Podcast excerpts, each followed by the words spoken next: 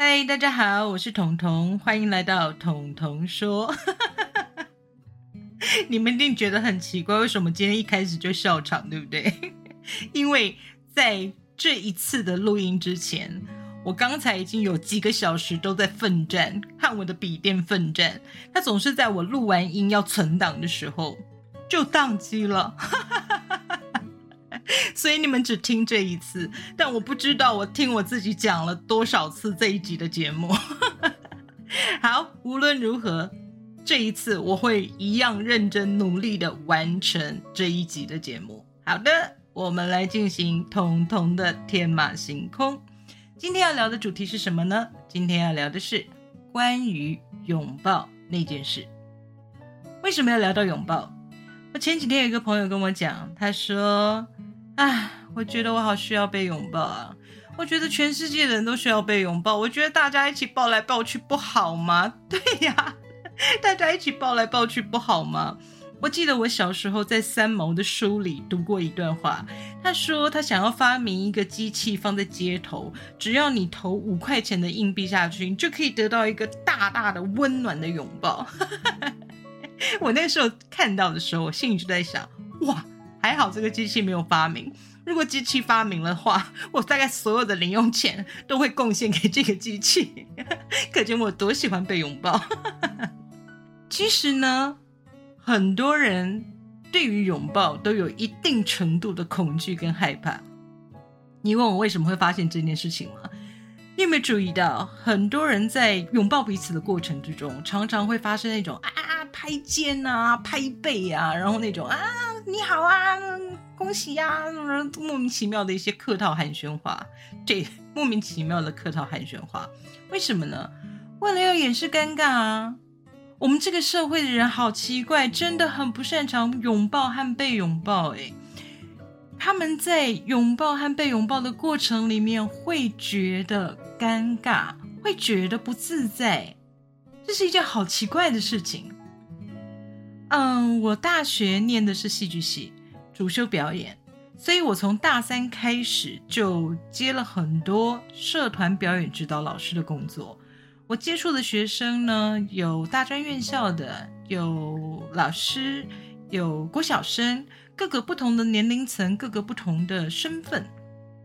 但是，不管面对什么样的学生，我的表演课程开始的第一堂课，绝对是拥抱练习。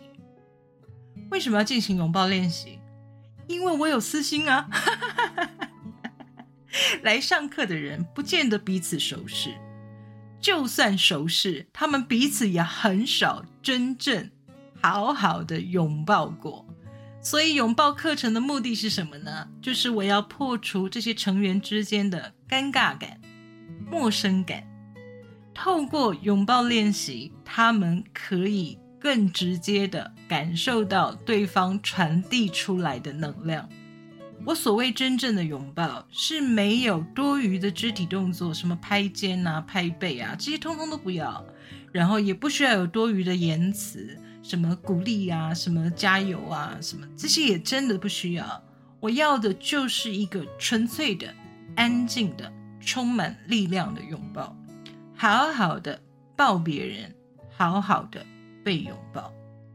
你知道吗？对我来说，拥抱是最直接的鼓励和安慰。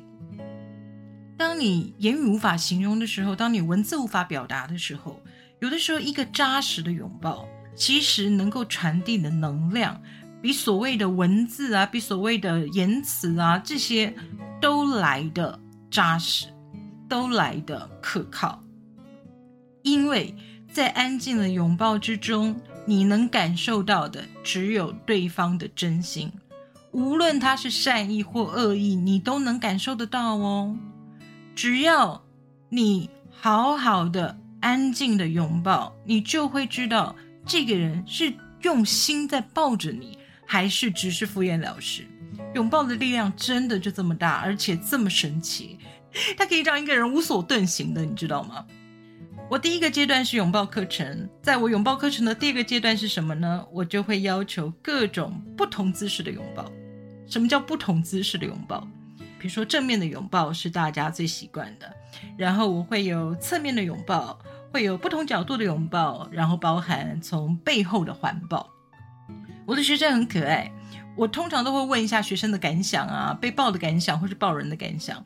然后有一个学生就跟我说，他说我觉得正面拥抱的时候，我觉得好温暖哦。就是我能够感受到对方，我给他的，他也回给我，然后，嗯，我传递给他的，他也传递给我，我觉得好温暖，好有力量。可是我不喜欢从背后去抱人，我就问他为什么，他说，因为我觉得我从背后抱着人家的时候，我感受不到他被我抱着的时候是什么样的一种感觉，我感受不到对方从背后抱人，他的感觉是。他被拒绝了，很有趣的形容哎。他说，当他从背后去抱着人家的时候，他感觉是被拒绝的，就是他要给出的力量是被拒绝的。可是你知道吗？当他被别人从背后拥抱的时候，他的反应截然不同。他跟我说。哇，我好喜欢从背后被抱着的感觉，好有安全感，好有靠山，有依赖感，好舒服啊！我觉得我可以整个人就这样睡着。你看看，抱人跟被拥抱是截然不同的两种感受诶，尤其是背后的拥抱，这个你们都没有想到吧？我的第一本书新书发表会场所在。一个公开的咖啡厅里面，也就是除了我们的工作人员之外，除了邀请来的记者、媒体之外，任何一个路人，他都可以随意的来参加我们的发表会。在发表会的流程结束之后呢，最后一个环节一定是读者之间的互动嘛，所以我就下台啦，我就下去跟读者互动啊。这时候有一个路人，诶，真的是路人哦，因为他真的只是进来喝咖啡，然后不小心撞上。发表会的那个路人大姐，她就突然间抓着我，然后说：“彤彤，我不认识你，我也没有读过你的文字，今天是我第一次听到关于你的故事。可是我有问题想要问你，我的家人、我的朋友，他们也有忧郁症，可是我不知道应该说什么来安慰他们，我也不知道能够为他们做些什么。你可不可以告诉我，我究竟？”我究竟可以做点什么，让他们感受到我想要帮助他们呢？我那时候跟他讲，我说：“大姐，什么都不要说，你就好好好好的用力的抱着他。就像我刚刚说的，拥抱是最直接的鼓励和安慰，不需要言辞，不需要那些。”虚华的，不需要那些安慰，通通都不需要。一个拥抱能够传递的力量是非常强大的。那个拥抱会让他知道你在，你在他的身边，而且你会一直都在。拥抱能够传达的力量就这么大哦。然后，当我回过神的时候，我就已经发现那个大姐紧紧紧紧的把我抱在怀里。我被那样子紧紧拥抱的时候，我内心充满了感动。这位大姐是陌生人呢，她不认识我，她甚至没有读过我的文字，但她愿意给我这么这么有力量的一个拥抱，我真的真的很感动。然后我更确定了，拥抱是具有极大极大能量的。于是我的学生们都知道。只要他们心情不好啊、失恋啊、哭丧着脸朝我走过来的时候，只要一个眼神，我就会说：“好好好，过来，过来，过来，过来抱抱，过来抱抱。”对我很擅长于拥抱别人，尤其是我的学生。我对我的学生、对我的朋友，从来不吝惜我的拥抱，因为我知道从拥抱里能够获得的能量有多大。为什么那么感激那位路人大姐？因为当时我处在非常严重的预期，幸好出版社找到了我，幸好他们替我出版了那本书，幸好那位大姐参加了发表会，幸好那个大姐发现了我需要一个拥抱。是的，我需要一个拥抱。我好谢谢那位大姐，她发现了我需要那个拥抱，而且她给了我那么强而有力的一个拥抱。对我来说，那真的是鼓励，也真的是安慰。所以，我们是不是应该好好的来学习拥抱呢？拥抱彼此，享受抱人的付出，也享受被抱的温暖。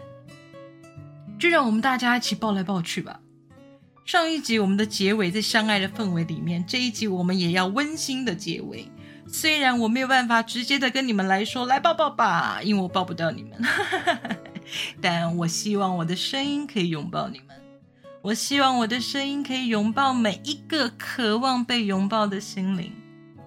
无论你是想要被抱的，无论你是想要抱人的，我们大家一起抱来抱去。彤彤说：“我们下次再见，记得要抱抱哦。”